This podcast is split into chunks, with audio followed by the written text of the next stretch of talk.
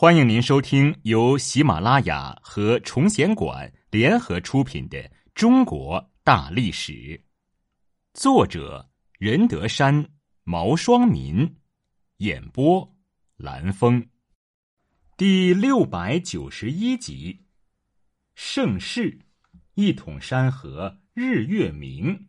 之仁宣之治。三。朱高炽虽然被立为太子，但是争夺储位的斗争并没有因此而结束。汉王朱高煦与赵王朱高燧时刻窥视着皇储的宝座，多次陷害朱高炽，令朱高炽与明成祖的关系一直颇为紧张。永乐十二年（一四一四年），朱棣北征回师，监国太子朱高炽遣使迎驾稍迟。再加上给朱棣的奏书用语不当，令成祖十分不快。朱高煦又趁机进谗言，成祖对太子更加不满。为了开脱太子的罪责，杨士奇等人将罪责揽在自己身上，结果所有的东宫属僚，包括礼部尚书简易、学士黄怀、御德杨士奇、贤马杨阜等人被抓入诏狱，其中。黄淮、杨阜等人在狱中竟达十年之久，直到朱高炽登基后才被释放出来。文臣们在这场立储之争中受到了很大的迫害，而他们也确实起到了保护太子的作用。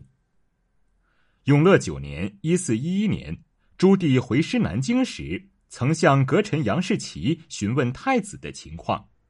杨士奇列举了许多事实，证明太子诚敬孝谨，打消了成祖对太子的怀疑。永乐二十二年（一四二四年）七月，明成祖在北征途中驾崩，随军的杨荣沉着果断，对成祖的死讯秘而不发，连夜派人骑马通知太子。在京的杨士奇妥善的处理了迎丧、即位等重大事宜。帮助太子朱高炽顺利即位。朱高炽登基后，颁布了大赦令，立即释放了狱中的杨阜，令其官复原职。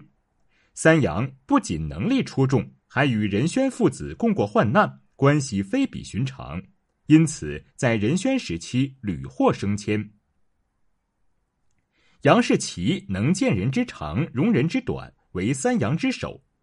他为官顾全大局，不计小节，体恤爱民。针对当时刘喜尚未归、疮痍尚未复、民上坚实的实际情况，他多次上奏，提出与民休息的施政主张。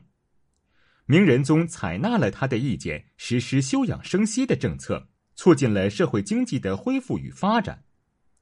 杨士奇后又升为少保、少傅，兼任兵部尚书。开启了内阁直接插手六部行政事务的先例。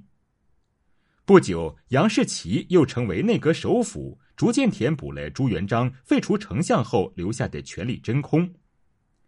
杨士奇还特别注意人才的选拔，积极举荐优秀人才。周臣、邝忠以及于谦等名臣皆得力于他的引荐。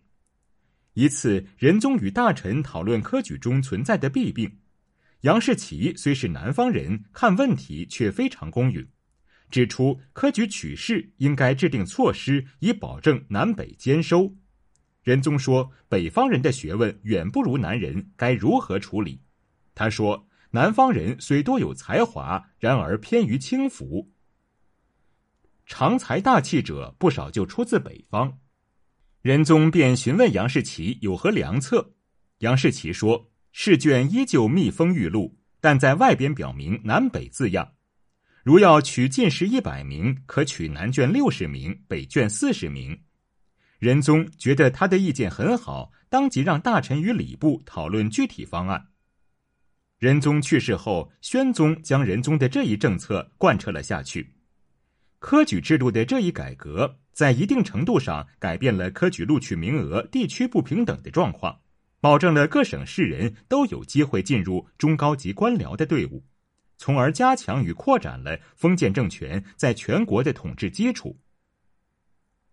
杨荣曾多次在宣宗面前重伤杨士奇，杨士奇得知此事后，不但不生气，还请求宣宗仍像信任自己一样信任杨荣。杨荣机敏通达，善于察言观色，尤其擅长谋划边防事务，被封为太子少傅、锦深殿大学士兼工部尚书，并食三禄。明宣宗朱瞻基即位不久，汉王朱高煦发动叛乱，杨荣极力主张宣宗御驾亲征。掌握战争的主动权，朱瞻基接受了杨荣的建议，以迅雷不及掩耳之势围攻乐安，朱高煦被迫投降，叛乱很快得以平定。他曾两次跟随宣宗巡边，深得宣宗的信任，始终坚持事君有体、进谏有方的本分。宣宗即位后，杨复成为朝廷重臣，被选入内阁，与杨士奇、杨荣等阁臣共掌机务。他为人十分低调，擅长处理臣僚关系。每次上朝都沿黄墙而走，以示遵守礼制。三杨相得益彰，同心协力，尽心辅佐皇帝，为仁宣之治的出现做出了不可忽视的贡献。